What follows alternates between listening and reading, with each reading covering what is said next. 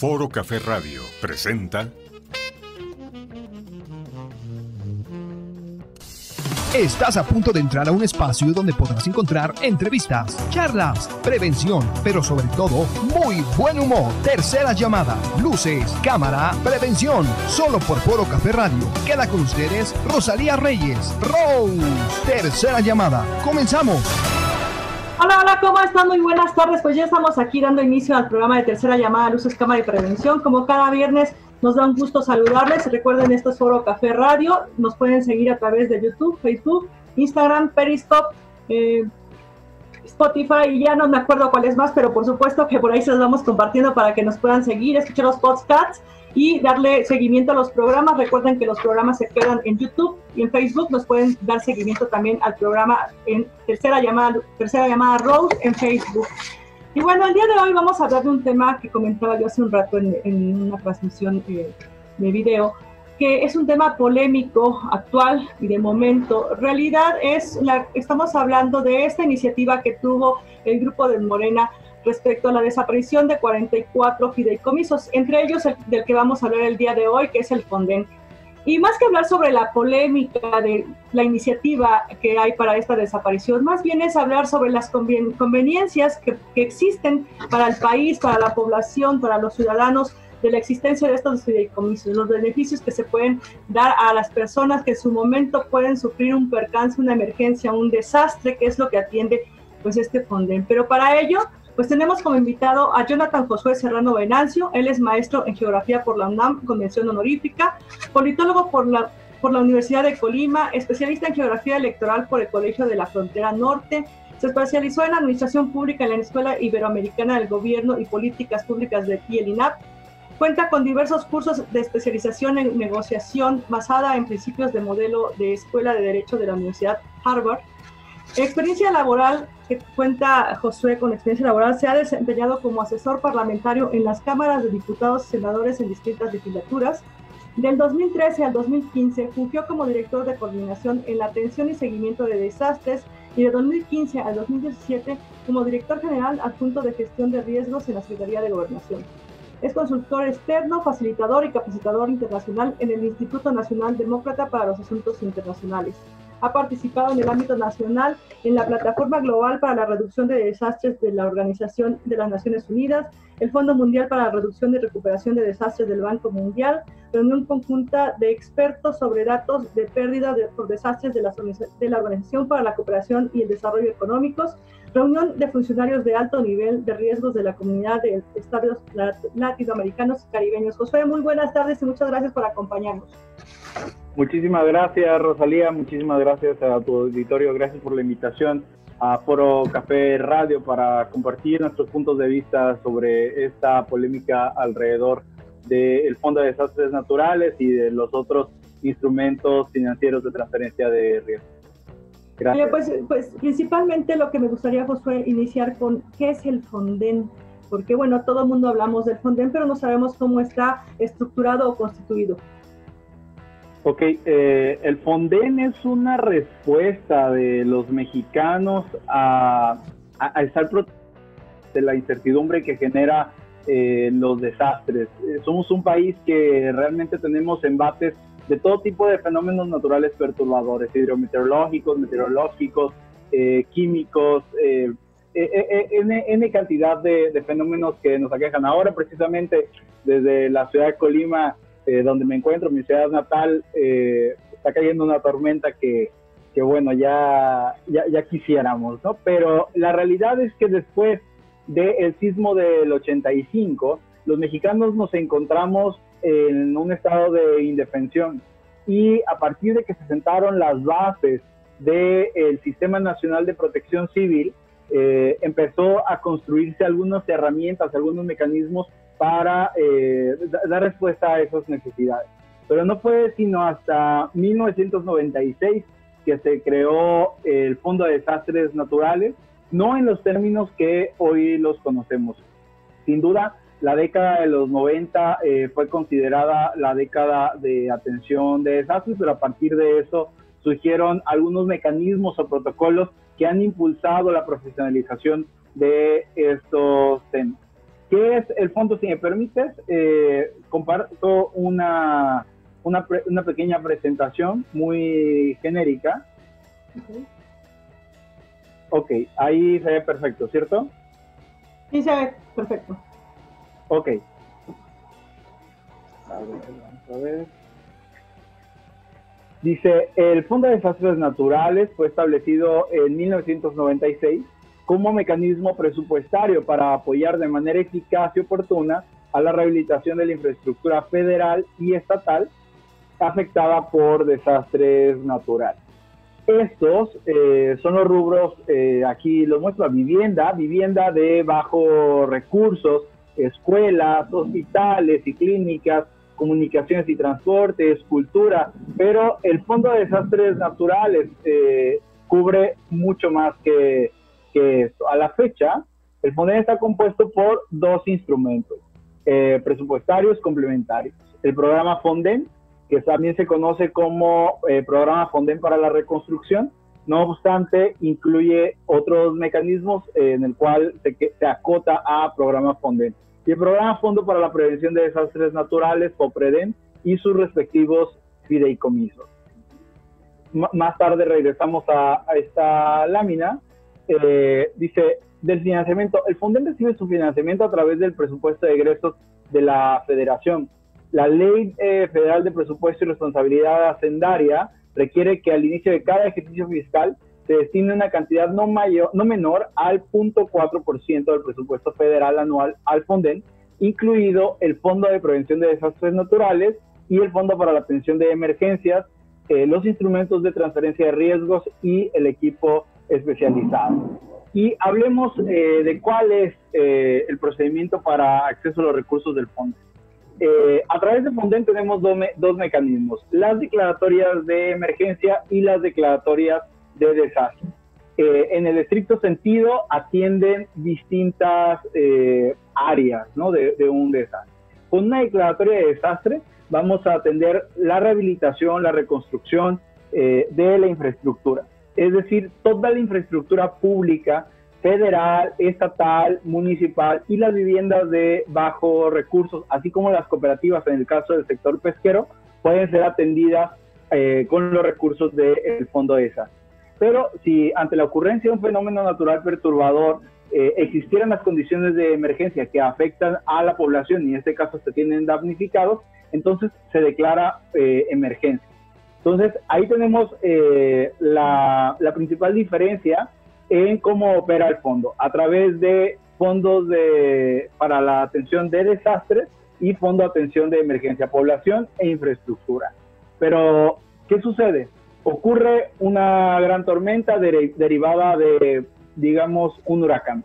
Y ante la ocurrencia de, de ese fenómeno natural perturbador, los primeros respondientes es el gobierno del estado y los municipios. Y entonces, si la capacidad física eh, y financiera es rebasada, entonces eh, los gobiernos eh, de los estados solicitarán a la Coordinación Nacional de Protección Civil de la Secretaría de Seguridad y Protección Ciudadana la corroboración a través de un sistema. Esto se envía a una instancia técnica facultada que dependiendo del tipo de fenómeno es la que lo determina. En el caso de hidrometeorológicos es la Comisión Nacional del Agua a través del Servicio Meteorológico Nacional y a través de eh, para el caso de geológicos. Pudiera existir el caso que la Agencia Espacial Mexicana eh, pudiera corroborar para el caso de eh, un meteorito, por ejemplo. dependiendo del caso, es que eh, se emite una corroboración. ¿Qué, qué corrobora la, la, instancia técnica facultada? La ocurrencia del fenómeno. Es decir, llovió con tal magnitud que genera condiciones de desastre tembló en tal escala que genera condiciones de desastre y de pérdida. Entonces, eh, a partir de la corroboración, se instala un comité de evaluación de daños con un representante de la Coordinación Nacional de Protección Civil y el gobernador del estado y sus contrapartes eh, federales y estatales para atender todos los rubros de la infraestructura eh, que, que tenga que ser atendida se instalan también subcomités de evaluación carreteros, educativos, eh, de salud, eh, todos los que, los que sean necesarios. Y son estos subcomités los que determinan eh, la evaluación y la cuantificación de daños, es decir, qué infraestructura fue dañada, cuánto tiempo requiero para atenderla y cuánto me va a costar eh, esa rehabilitación. Y entonces, este, este comité de evaluación de daños y su subcomité presentan estos diagnósticos al comité técnico del Fondo de Desastres Naturales, quien autoriza esos programas de obra y a través de eh, del sistema de, pago fiduciario con Banobras es que eh, se va eh, agotando el proceso de pago con estimaciones o avance de, obras.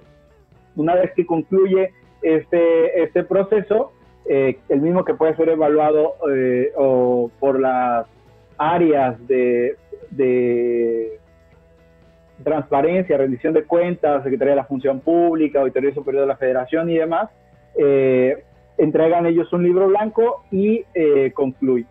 Ese es el procedimiento general eh, para atender perdón, desastres. Y en el caso de emergencias, cuando ocurre un, fenómeno natural perturbador que genera condiciones de emergencia, entonces la, el Estado solicita a la Coordinación Nacional de Protección Civil que eh, pida a la instancia técnica facultada la corroboración del fenómeno y una vez que es corroborado, eh, se emite un boletín y a partir de este boletín hace una solicitud de insumos y de lo que eh, se trata es de que la respuesta sea inmediata para atender a los damnificados con agua, con alimento, con medicamentos, con, con cuestiones de abrigo o de limpieza de lo que, de lo que se requiere. Eso es, en teoría, eh, los procedimientos de emergencia y de desastre. Adelante. Quiero, quiero, interrumpirte aquí porque, bueno, hablaste de varios factores y de varios insumos y de varios eh, instrumentos que, bueno, la verdad no los conocemos los ciudadanos como tal, ¿no? Eh, por, ese, por ejemplo, sería el libro blanco, por ejemplo, bueno, los comités, hablas de comités que son, que, que interactúan para poder hacer uso de este recurso y creo que ya te me fuiste, espero que estés escuchando por ahí. espero que estés escuchando. Eh, que, para llegar a este recurso del FONDEN poder hacer aplicado, pues también lo tienen que solicitar, comentabas. Entonces, bueno, en principio me gustaría saber eh, cómo se solicita, es decir, eh, hablamos de que los gobiernos estatales hacen esta solicitud. ¿Bajo qué criterio, no? Porque, bueno, yo puedo decir, eh, como dices tú, hay una lluvia, sí, bueno, pues puedo llegar apenas al gobierno, no conocer el instrumento y decir, voy a pedir recursos al FONDEN y me son negados. ¿Hay algo que delimita? Claro, no, no, es, no es tan sencillo como llovió o tembló y entonces voy y solicito recursos a, a FONDEN hay unas reglas eh, y unos lineamientos, unas reglas de operación en el caso de eh, de reconstrucción y unos lineamientos de operación en el caso de emergencias. Y eh, cada instancia técnica facultada, es, decir, el Servicio Meteorológico Nacional, el, el CENAPRED, tienen criterios para la autorización o la corroboración de la ocurrencia de los fenómenos naturales perturbadores. Eh, una lluvia tiene que rebasar un umbral eh, de milímetros de agua eh, para poder ser considerada desastre. Un sismo tiene que eh, medirse en, en, alguna escala que genere condiciones de, de, desastre. Por ejemplo, en el caso de granizadas que acaban de tener ustedes en Ciudad de México recientemente una muy severa, eh, tiene que existir más de 30 centímetros acumulados de granizo para que pueda ser considerado un desastre por granizada. O sea, hay, criterios técnicos que determinan eh, en qué grado o en qué magnitud, dependiendo del tipo de fenómeno, eh, es considerado una emergencia o un desastre. Pero no lo determina cualquiera, lo determina esta instancia técnica facultada a los especialistas eh, en el tema, ¿no? O sea, ellos nos dicen nuestras mediciones comparadas con eh, la media anual o con el registro de los últimos 10 años o el criterio técnico que ellos consideren, eh, a partir de eso es que, que se determina, ¿no? entonces, por algún comentario que acabas de hacer, yo quisiera entender o entiendo el hecho de que los, los lineamientos de una emergencia o una emergencia jamás va a ser declarada cuando sea un eh, terremoto, por ejemplo, porque no hay, eh, no se puede prever qué va a ocurrir. Entonces no hay una declaratoria de emergencia, ni sino, sino va a ser generalmente de desastre, ¿es correcto? No, eh, si, si, ocurre un sismo en este momento que genere un sismo de, de gran magnitud, eh, seguramente serán los gobiernos municipales y los gobiernos estatales los que atiendan de, principio a los damnificados y la rehabilitación de la infraestructura. Pero eh, cuentan con eh, ciertos tiempos para poder eh, activar eh, los, los, mecanismos. En el caso de desastres, eh, cuentan con 72 horas, es decir, tres días hábiles. En el caso de emergencia no hay un tiempo límite, toda vez que se considera que eh, es la entidad federativa la que atiende y cuando su capacidad es rebasada es que solicita la ayuda complementaria y solidaria de la federación a través de estos instrumentos.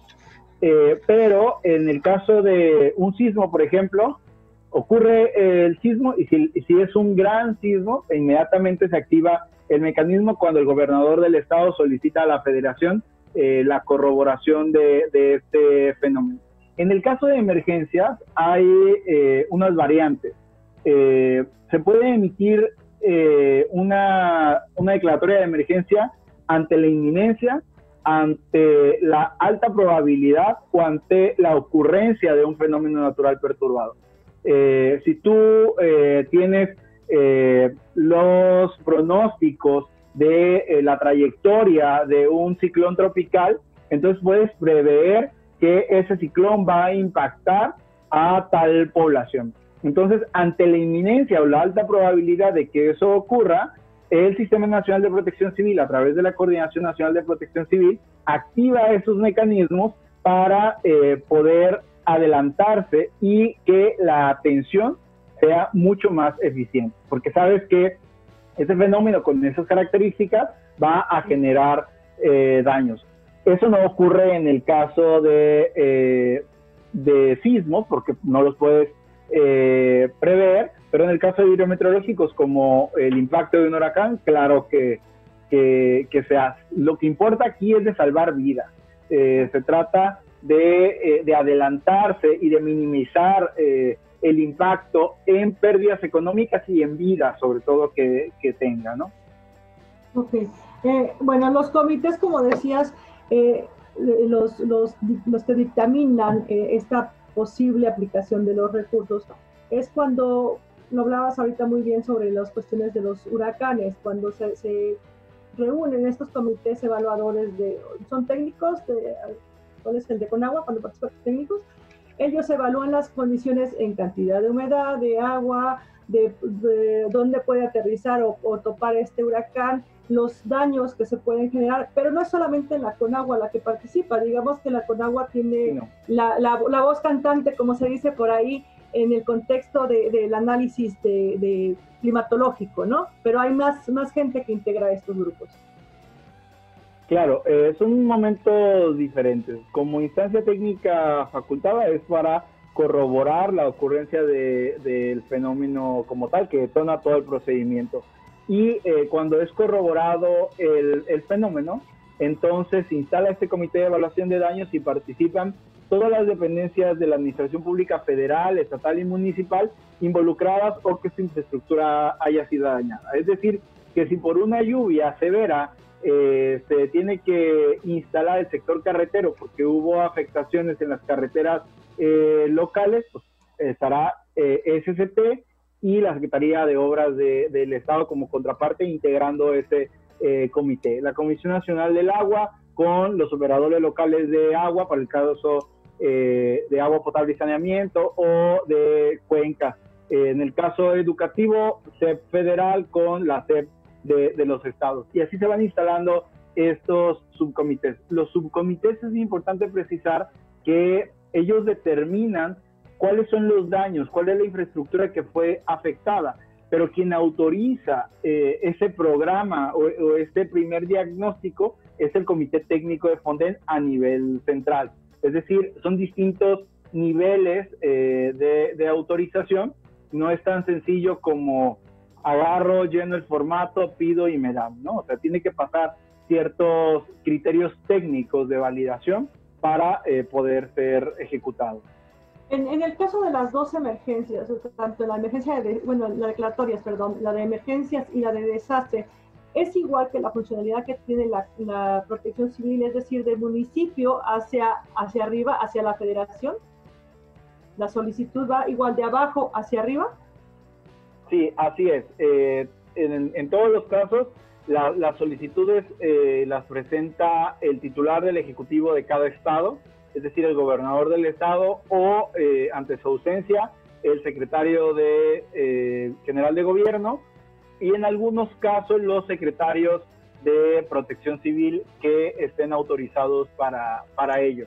En el, uno, el único caso que la, la autorización o la emisión de una declaratoria es de arriba hacia abajo, es cuando la coordinación nacional, previendo el impacto de eh, un fenómeno, emite una declaratoria de emergencia extraordinaria ante la inminencia o la alta probabilidad de la ocurrencia de, eh, de una emergencia. Estaríamos hablando de, pues, prácticamente en su mayoría de fenómenos hidrometeorológicos que son los previsibles. Y bueno, eh, así es. Ok, bueno, hablabas de, un instrumento fiduciario que fiduciario, quiero entender, proviene del fideicomiso. Sí, eh, es, derecho fiduciario, como tal son todos los fideicomisos que administran eh, el, patrimonio, el patrimonio de, eh, de, este comité técnico, ¿no? De este, este fondo. El fondo, digamos que tiene dos, dos fuentes de finanzas. El PES, ¿no? de ahí adquiere sus recursos, este al menos 0.4% del presupuesto de egresos eh, de cada año, pero una vez que es liberado este recurso, este se traslada a el fideicomiso, que hay una gran bolsa que administra eh, los pagos y los compromisos que tenga dicho comité técnico. Pero no solamente eh, se atiende, por ejemplo, la rehabilitación o la reconstrucción de, de obras, también se puede desde ese fideicomiso eh, contratar personal o eh, también se puede, eh, por ejemplo, contratar instrumentos de transferencia de riesgos, es decir, bonos catastróficos, seguros catastróficos, este tipo de, de, instrumentos. O también lo que hace Fonden, por ejemplo, es adquirir equipo especializado para algunas dependencias federales. O sea, por ejemplo, las barredoras de nieve, las quitanieve que existen en Tecate o en eh, Chihuahua fueron adquiridas con eh, Fonden. Eh, la mayoría del equipo de atención de emergencias que tiene la Conagua, ¿no? estos camiones Unimoc, estos gigantes que entran a las inundaciones, fueron adquiridos con recursos de Fonden. Algunos helicópteros MI-17 que tiene la Secretaría de, Marina eh, para atender emergencias fueron adquiridas con Fonden. El equipo de radiocomunicación o de vigilancia, en el caso de incendios forestales que tiene la Comisión Nacional Forestal, fueron adquiridos con, con Fonden. Pero también N cantidad de, equipo eh, especializado para la mayoría de las dependencias fueron adquiridas con, con este objetivo. Entonces, Fonden como tal no es solamente atender emergencias o eh, reconstruir eh, infraestructura, también es un tema de eh, fortalecimiento de las capacidades del Sistema Nacional de, Protección Civil, porque Fonden no pertenece a un partido político o a una administración, es la herramienta que tiene el Sistema Nacional de Protección Civil para hacer frente a esta, estas complejidades. Es ahí donde radica la importancia de, revisar su funcionamiento, porque sin duda eh, es, son herramientas perfectibles, pero son herramientas totalmente útiles, que, requieren esta, esta revisión. Como poner en palabras prácticas, diríamos que eso es seguro, por ejemplo, que tenemos en las familias y que eh, si se enferma el hijo es a donde se va a evocar, si se enferma la hija es a donde se va a evocar, si se enferma el papá es a donde se va a evocar. Es nuestro respaldo para poder dar atención a esta pues emergencia o valga lo este, no, no la pertinencia de una enfermedad grave y, atenderla que sería el desastre, ¿no? Claro, eh, es como, pues como bien señalas, como este ejemplo de, de la familia, eh, es tener la capacidad de hacer frente a estas condiciones adversas en la mayoría de los casos no previstas que eh, te sacan de, cualquier esquema. Y ese es el origen de, de, Fondem. O sea, eh, fue creado y por eso es reconocido. Fue creado como una herramienta para, eh, para de, preparación y de prevención ante los riesgos que generan los fenómenos naturales perturbadores. Es decir, para no distraer recursos de programas primordiales, esenciales de un gobierno cuando una emergencia o un desastre ocurra. Si hay un sismo eh, o un, este, un huracán, una inundación, pues lo importante sería, sería tener la herramienta para a partir de esto responder y no tener que distraer el recurso de programas sociales o de eh, infraestructura estratégica para este e, ese punto, ¿no? E, eso es justamente la, la valía del de, fondo, ¿no? Claro, es como, como, nosotros nos queremos comprar en el año un carro y es para lo que nos preparamos y de repente pues surge algún otro una, una enfermedad, una circunstancia, una necesidad extrema que no podemos decir la vamos a aplazar y es de ahí donde retomamos el recurso para poder hacer esta, este, frente a esta necesidad que surge de, de, de repente, ¿no? Josué, eh, eh, hablamos del Fonden, pero el Fonden es como una, una bolsa grandota, pero esta bolsa grandota también se clasifica en el Flopreden, en el Fipreden, que, que nos suena igual, pero no sabemos de igual manera a dónde va cada uno. Mira, eh, el Fondo de Prevención de Desastres Naturales es un componente muy importante también de, de, los instrumentos financieros de gestión de riesgos con los que cuenta el Sistema Nacional de Protección Civil es el componente preventivo. Eh, ¿qué, se ha eh, adquirido o qué se ha impulsado a partir del el Fondo de Prevención de Desastres? La red de monitoreo eh, de los volcanes activos de México, el volcán Popocatépetl, el volcán de Colima, el Ceboruco, el Tacaná, otros, otros volcanes activos de México son monitoreados a partir de recursos originalmente dispuestos por el FOPREDEN.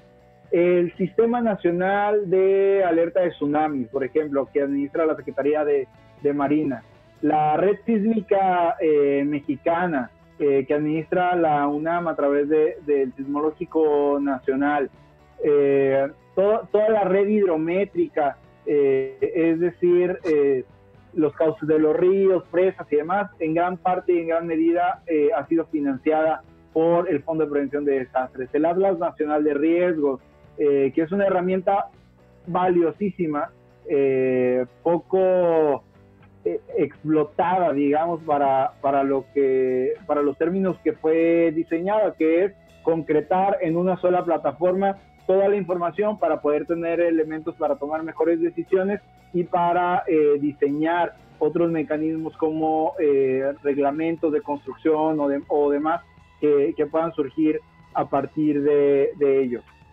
Y todos los programas de, prevención eh, o atlas municipales fueron eh, financiados con el Fondo de Prevención de Desastres. Hay una, un moto, una leyenda, ¿no? Que dicen, eh, vamos a pasar de lo reactivo a lo preventivo, ¿no? O sea, es la, eh, lo que todo el mundo repite del librito, ¿no? Tenemos que pasar de lo reactivo a lo preventivo. ¿Qué significa eso? Destinarle más recursos a lo preventivo, pero es, es un contrasentido a la lógica de cómo nos hemos eh, formado todos. Eh, en, en, algunos casos es más vistoso tener la fotografía del que va y saca a la persona que se está ahogando, que se lo está llevando a la creciente del río, a tener un programa donde identifiques cuáles son los riesgos, existan reubicaciones, hay algunos señalamientos y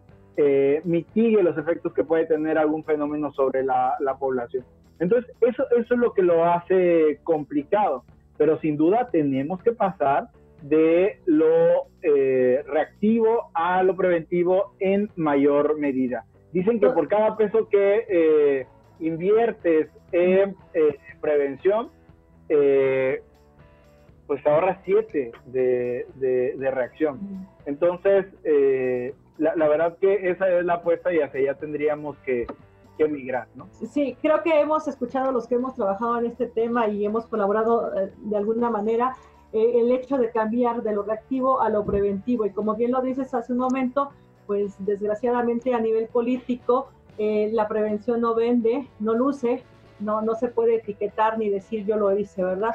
Y en cambio la, la parte reactiva, pues esa fotografía que salió algún político entregando despensas, eh, entregando algún camión o algún transporte, alguna maquinaria para hacer alguna labor, pues es lo que les hace ponerse la estrellita y lucir de otra manera. Esa es una parte de las preocupaciones de que desaparezca el, el igual que los otros instrumentos fiduciarios que han beneficiado a la población en muchos, en muchos sentidos, como aquellos que están destinados al campo también y que son indispensables para poder darle crecimiento económico al país y, bueno, también darnos sustento en la cuestión de, alimentos, ¿verdad? Y yo recuerdo, eh, yo soy de provincia, al igual que tú, igual de un lugar de, este, pues, eh, de costa, y yo recuerdo en mi infancia llegar siempre al río Tecolutla y que había una, una retroexcavadora, me parece que son, y le decía a mi papá, oye, ¿qué es eso? ¿no? Y dice, bueno, están, dragando el río porque ya viene la temporada de lluvia. Y pocas veces han continuado este tipo de labores porque una obviamente requiere recursos, obviamente quita esa parte reactiva que no permite lucir. Y bueno, también tendríamos que considerar que nuestro planeta ha cambiado, que nuestra geografía, hemos degradado nuestro, nuestro hábitat y nuestra geografía pues está sufriendo algunos daños, ¿no?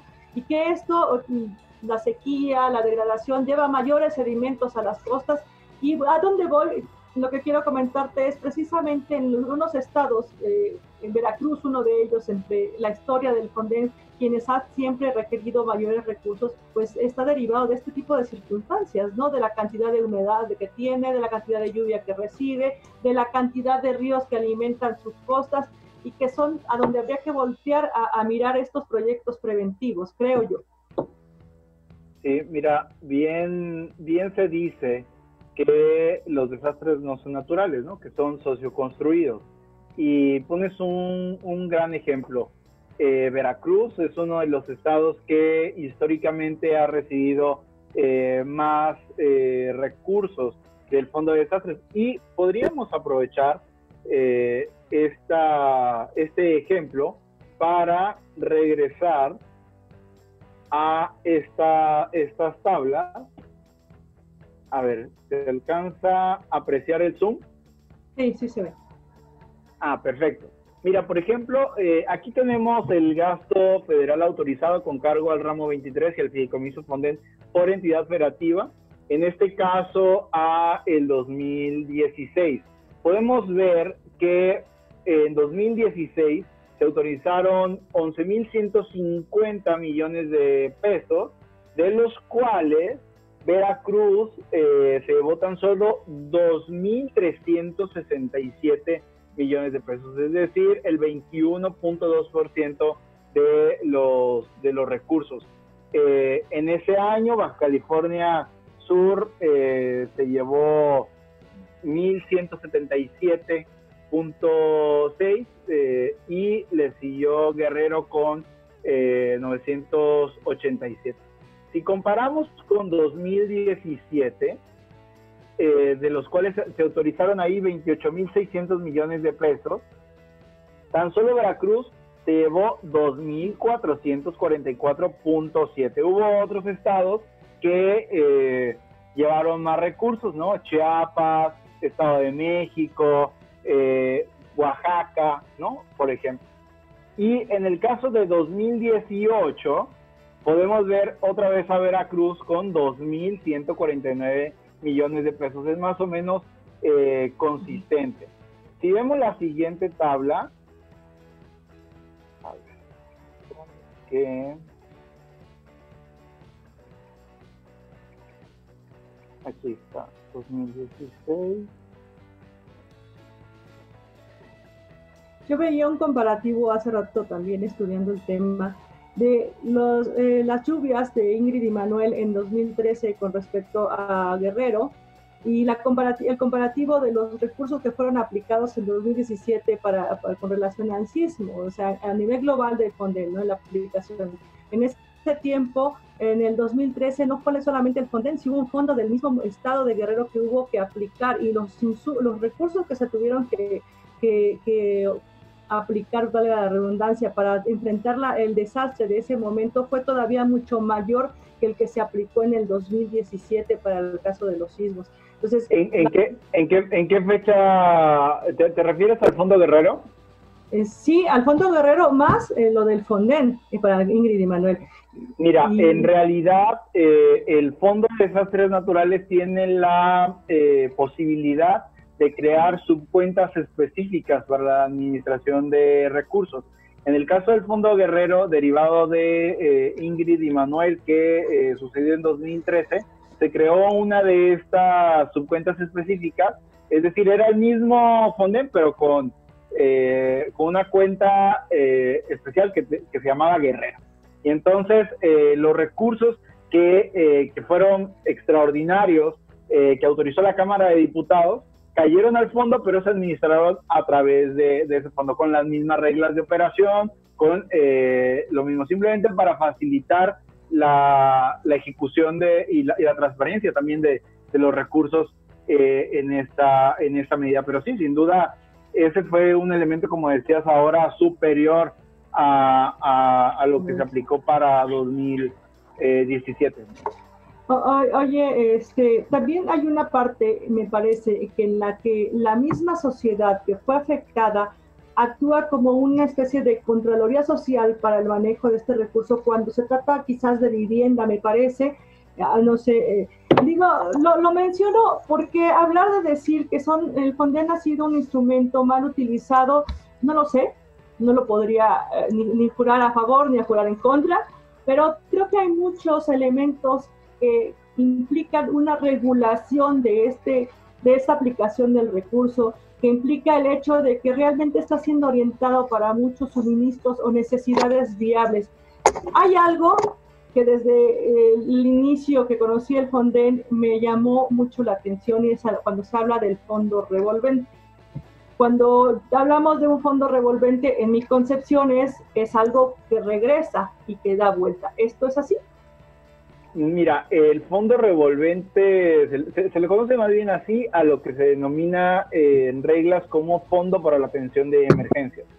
Eh, antes, al, inicio, eh, se le denominaba fondo revolvente, pero es el fondo de atención de emergencias, pero por tradición, digamos, en la administración de los recursos de la Secretaría de Hacienda, no, han, no le han cambiado el nombre a como debería llamarse, que es fondo de atención de, de emergencias, pero básicamente eh, se considera un revolvente toda vez que eh, los insumos que son autorizados eh, por la Dirección General para la Gestión de Riesgos para la atención de, las emergencias, realmente quien cubre ese, ese, ese costo inicial son los proveedores.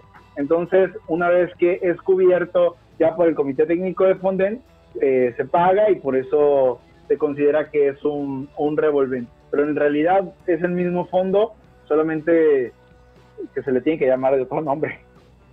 Sí, digo, porque la confusión sería eso, ¿no? Para términos coloquiales, bueno, porque es revolvente si no, no regresa, no retorna. Y bueno, ahí también el dilema de, de aquello de eh, a la gente otorgale, eh, enséñale cómo pescar un pez, y no le otorgues el pez para que valoren, que es el caso de los, de cuando mencionaba los libros blancos, aquellos en los que se asientan, quién, qué poblaciones o qué eh, obras han sido atendidas y luego vuelve a ser atendidas, la pregunta es cuántas veces puede ser atendida una misma situación. Mira, eh, el FONDEN eh, cubre la, la atención de la infraestructura pública federal al 100% y en el caso de la infraestructura eh, pública local eh, o municipal se cubre al 50%.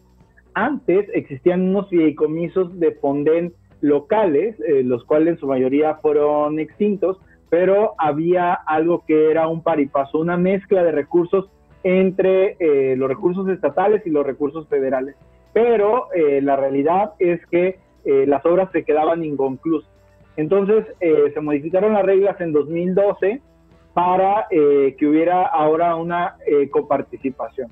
Y en el caso de la infraestructura estatal, la, digamos que el 50% de las obras, si tú tienes 10 viviendas, 5 las hace la federación con recursos de Fonden y 5 las hace el Estado con sus recursos, de 0 a 100.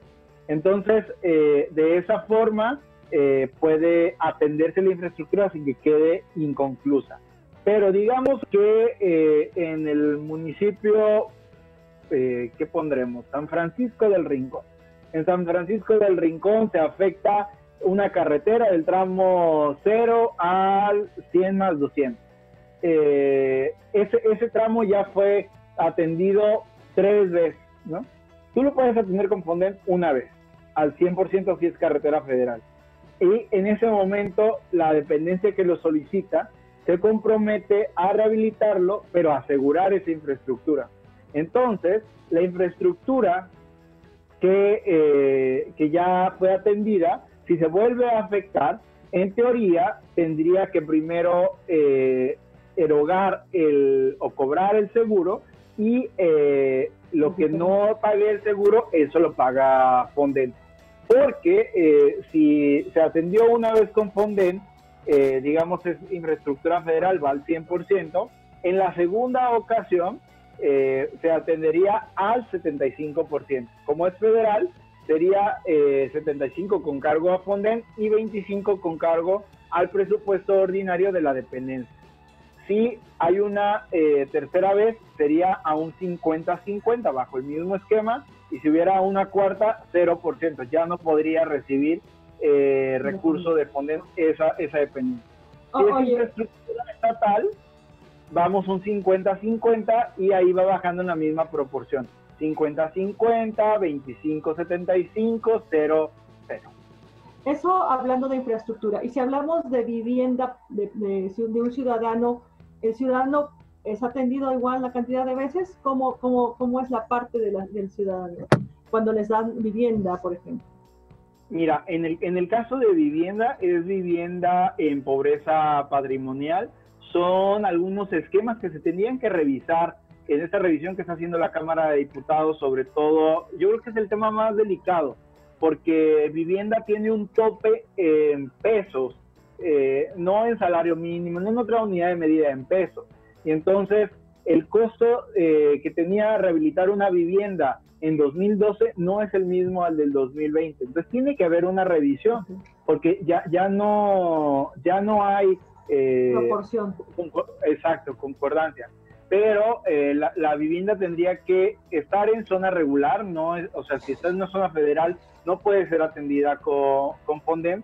Tienen que tener propiedad de la tierra, ¿no? Posesión.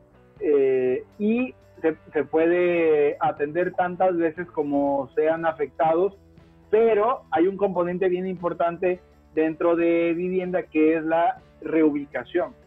Eh, si ellos están eh, ubicados en una zona de alto riesgo, eh, el mismo fondo puede cubrir el, costo para comprar o adquirir otro terreno con menor riesgo y trasladar a e, esa, esa familia y construirle una vivienda en un lugar de, de menos riesgo. Hola, Hola. Hola. Me estoy enterando que yo no sé, pero se ven bien interesantes. Fíjate que en esta parte de la reubicación es donde me genera un poco eh, la polémica a, a cómo somos los mexicanos, ¿no? Hoy me diste casa en la colina que está enfrente, pero pues yo tengo mi comadre del otro lado y estoy más cerca y pues ya te acepté la casa porque me la regalaste gobierno, porque es el hecho, eh, pero yo no la quiero, la vendo y me regreso a donde sufrí el primer siniestro. ¿Qué pasa? Si vuelvo a sufrir otra vez. Sucede y ha sucedido eh, en muchos casos esta situación. Para el caso de vivienda, eh, se instala igual un subcomité y lo importante es eh, este subcomité es integrado por la Secretaría de Desarrollo Agrario Territorial y Urbano, por el Instituto de Vivienda del Estado y por el Ayuntamiento. Pero más importante aún es que existe algo que se llama Sistema Fonden en línea, que tiene el registro de todas y cada una de las obras que han sido autorizadas con cargo al Fonden, que están debidamente georreferenciadas y que eh, se puede revisar eh, con este mismo sistema si eh, la persona ha sido beneficiaria allá o si, se ha, si se ha autorizado en ese mismo punto.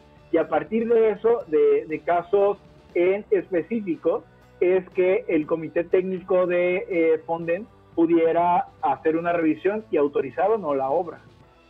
Ok, sí se le puede negar entonces, identificamos que hay un ciudadano que está haciendo nuevamente queriendo hacer uso de estos recursos o sea, verse beneficiado de ellos, se le puede ser, le puede ser negado. Sí, claro, eh, va, entra con revisión de, de los organismos eh, como la Secretaría de la Función Pública, eh, que está representada en el comité, pero puede ser negado, sin duda. Josué, tengo por aquí un saludo, dice Marco Antonio Romero Gutiérrez, importante tema es en especial para Colima, que tiene riesgos importantes y quedaría desprotegida a la población con esa decisión. Mi reconocimiento a Josué Serrano, conocedor del tema. Eh, Valentina Gómez Estriba, saludos como siempre, un excelente e interesante programa. Gracias, Valentina. Y se nos había ido, creo que el sonido un poco por aquí, nos dice también Marcos. Y bueno, eh, hay, eh, ¿cómo decirte? podemos más o menos ah, hacer una impresión de cuánta población ha sido beneficiado en la historia del Fonden? Ya, eh, la realidad es que no soy funcionario de, de Fonden eh, hace ya unos años y no tengo el dato como tal. Y eh, intenté buscar alguna de esas cifras en los portales de transparencia, pero no sé qué, qué sucede que las ligas están deshabilitadas eh, entonces es difícil ahora acceder a esa información. Pero sin duda creo que eh, esta es información que está a disposición eh, de la Coordinación Nacional de Protección Civil y en algún momento reactivarán estas ligas y se, se, hará público. En ese sentido me gustaría comentar que México fue presidente de la Alianza de Gobiernos de Datos Abiertos y eh, el tema bandera de 21 temas que se traían fue en Fonden. Entonces, eh, toda la información eh, de, la ejecución de los recursos de Fonden era pública minuto a minuto. O sea, podían saber dónde estaba la obra debidamente georreferenciada, a quién se había autorizado, cuál, cuál era el estatus de la ejecución física y financiera de estos recursos. valdría la pena esperar que, esta nueva administración retome estas experiencias y en aras de eh, transparentar eh, y evitar la opacidad en los recursos del fondo, eh, pueda hacerla pública. Oye, un punto también muy importante ahorita que, mencionas parte de, la cuestión gubernamental actual y no actual, es el, el, hacer mención o hincapié en que tanto el Fonden como sus reglas y lineamientos eh, especifican su evaluación y sus dictámenes y todo esto en relación a los eh, grados de marginación, a la, al nivel de, pues, desarrollo, pobreza, riqueza de, la población. Esto creo que vale la pena, este, Josué, resaltarlo, porque muchas veces hay eh, ese estigma de decir se beneficia al, al rico, se benefician a quienes no lo necesitan y para ello están las reglas. Mira, la, realidad es que una de las grandes bondades que tiene Fonden es que eh, beneficia a quien lo necesita. O sea, si tú eres un damnificado, es decir, que eh, fuiste afectado por un fenómeno natural perturbador que generó unas condiciones de emergencia o de desastre, eh, eres beneficiario sí o sí del fondo. Que hay que eh, meterle más ganas al tema para que llegue a todos, sí, pero es un trabajo de, los subcomités cuando hacen esa revisión en campo, de los ayuntamientos, de, los integrantes que están haciendo esa evaluación. Pero tan solo por eh, ser un damnificado tienes derecho a, acceder al fondo y se, se accede directa o indirectamente. Si estás en condición de pobreza con el tema de vivienda, lo accederás, pero también accedes cuando se rehabilita tu escuela, cuando se rehabilitan los caminos, cuando eh, el centro de salud se, rehabilita también o se reubica. Eh, en, ese sentido, eh, todos eh, hemos sido beneficiarios del fondo. Quizás pueda ser que no, que no sea muy visible porque vienen las dependencias y le ponen un sello donde dice eh, la dependencia, voy a poner un ejemplo, no, la Comunicaciones y Transportes ha rehabilitado esta carretera, pero lo que no se dijo es que la fuente de financiamiento fue Fonden. Entonces, en realidad, en todo el país se han rehabilitado mil y un eh, eh, obras, ¿no? se han hecho obras y nos han beneficiado a todos. Y ahí iba yo hace un momento que te preguntaba cuánta población ha sido beneficiada, porque de alguna manera, directa o indirectamente, creo que toda la población del país multiplicada por n cantidad de recursos, ¿no? Al mantenerse, como tú decías hace un momento, la escuela con recursos del Fonden, seguir habilitada, un hospital habilitarse nuevamente, entonces de esa manera, directa o indirectamente, todo el país, de distintas maneras o de distintas formas, hemos sido beneficiados. Y la otra comparativa era, o pregunta era, el hecho de, soy una persona ah, que solamente tengo mi casa, pero soy obrero, y yo otra, soy una persona que tengo pues un hotel, y ambos fueron eh, dañados por el, por el fenómeno. La proporción del beneficio o del apoyo que me da Condem, supongo que hay un estándar. En el caso de un hotelero, eh, ahí sí no tiene acceso directo a los recursos del fondo porque eh, el hotel es, un, es infraestructura privada.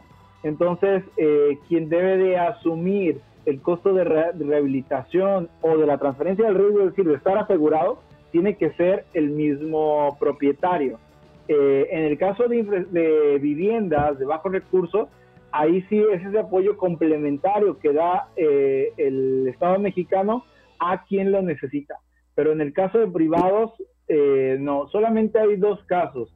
Uno, viviendas de bajos recursos y la otra son las pequeñas cooperativas de pescadores. Eh, realmente eh, fuera de, de, esa, infraestructura privada, solamente eh, se atiende infraestructura pública, ¿no? federal, estatal y municipal de cualquier parte del país. Oye, entonces esos hoteleros deben de tener un, ¿cómo decías hace un momento? Un seguro no, no escucho bien la pregunta. Dice, dice que en el caso, por ejemplo, de los hoteleros, lo que deberían de contar es con un seguro, en todo caso, para hacer una, una y, ser un rubro económico, ¿no? Eh, también. Sí, así, es. Eh, para el caso de rehabilitación de la infraestructura, de cómo sí se beneficia un hotelero. Por ejemplo, cuando hay mar de fondo y se genera una inundación costera, con Fonden eh, se envía maquinaria y esta maquinaria limpia los accesos, eh, rehabilita los, eh, el sistema de agua potable y saneamiento. Eh, es, es, un beneficio indirecto.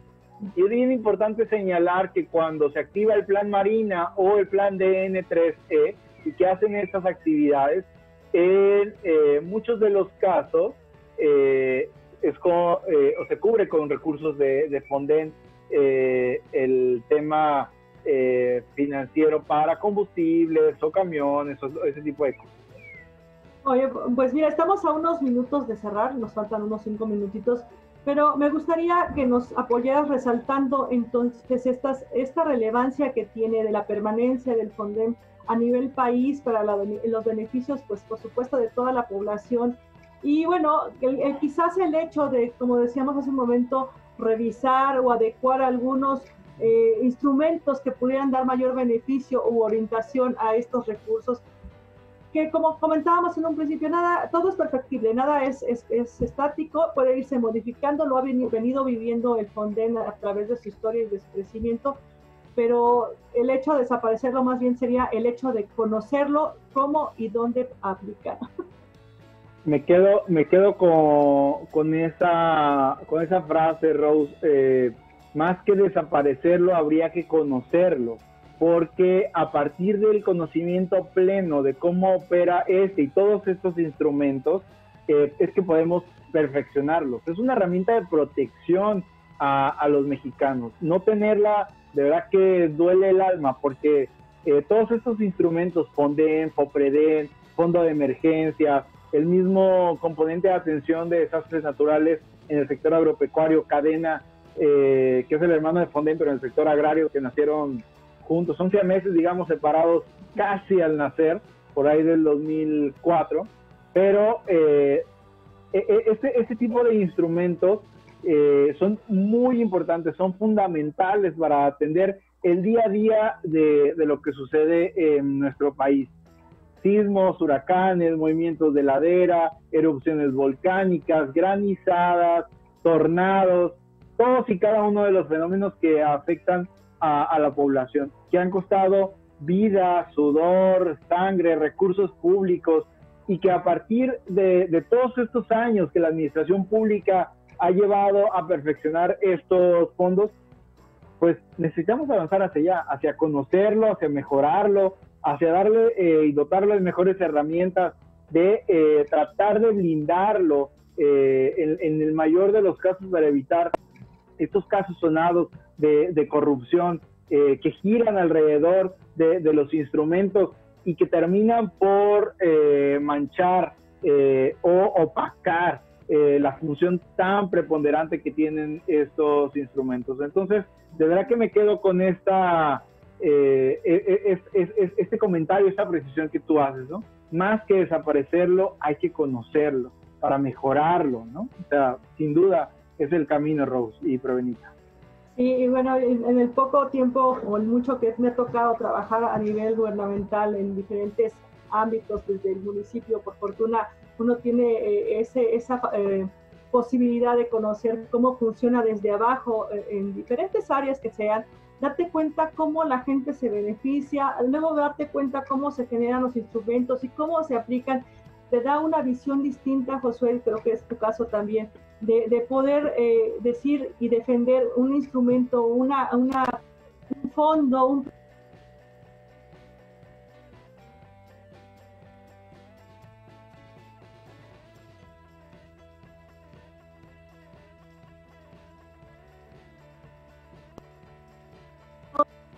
social, algo donde te pueden localizar o quieras eh, compartirnos algo personal.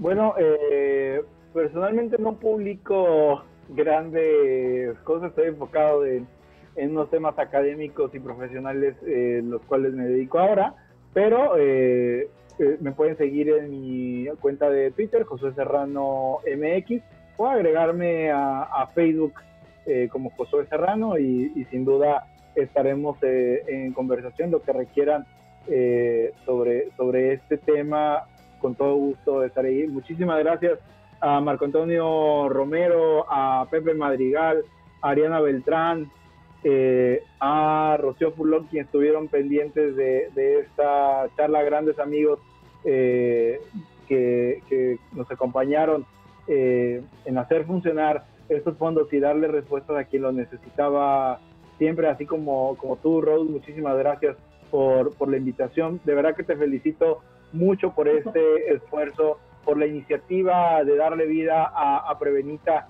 eh, y, y es, es, es, muy valioso y, y, no, no se puede medir como la mayoría de los casos temas preventivos, pero eh, el trabajo está ahí, eh, yo lo reconozco de verdad, muchísimas, muchísimas gracias por la labor incansable que haces por eh, compartir y crear cultura de, de, de, protección civil, cultura de la prevención, ¿no? De eso se trata y en esa medida cuenta con nosotros siempre, ¿no? Cuenta conmigo siempre. Pues, pues te agradezco mucho, como tú bien dices, sí es una labor muy ardua, no solo mía, hay mucha gente que estamos trabajando en este contexto de poder informar, de poder aprender, de, de, de, dar más educación en lo que es la prevención y tan indispensable en nuestro país porque hay algo que yo digo constantemente y es eh, necesitamos transferir esta información porque hoy tenemos la pandemia, hoy todos nos educamos, hoy todos nos esforzamos mañana pasa y se nos olvida y la nueva generación vuelve a sufrir las mismas consecuencias. Necesitamos hacer constancia y seguirnos educando, una educación que permanezca como es esta de la autoprotección.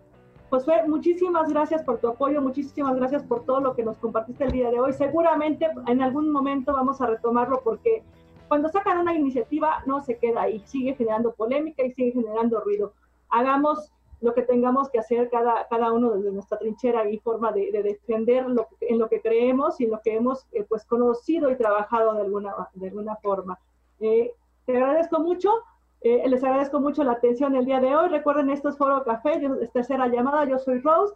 Yo soy Prevenita.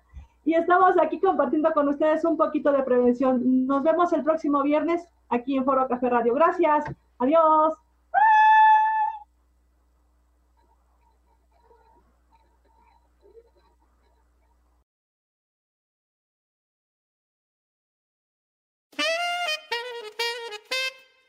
Foro Café Radio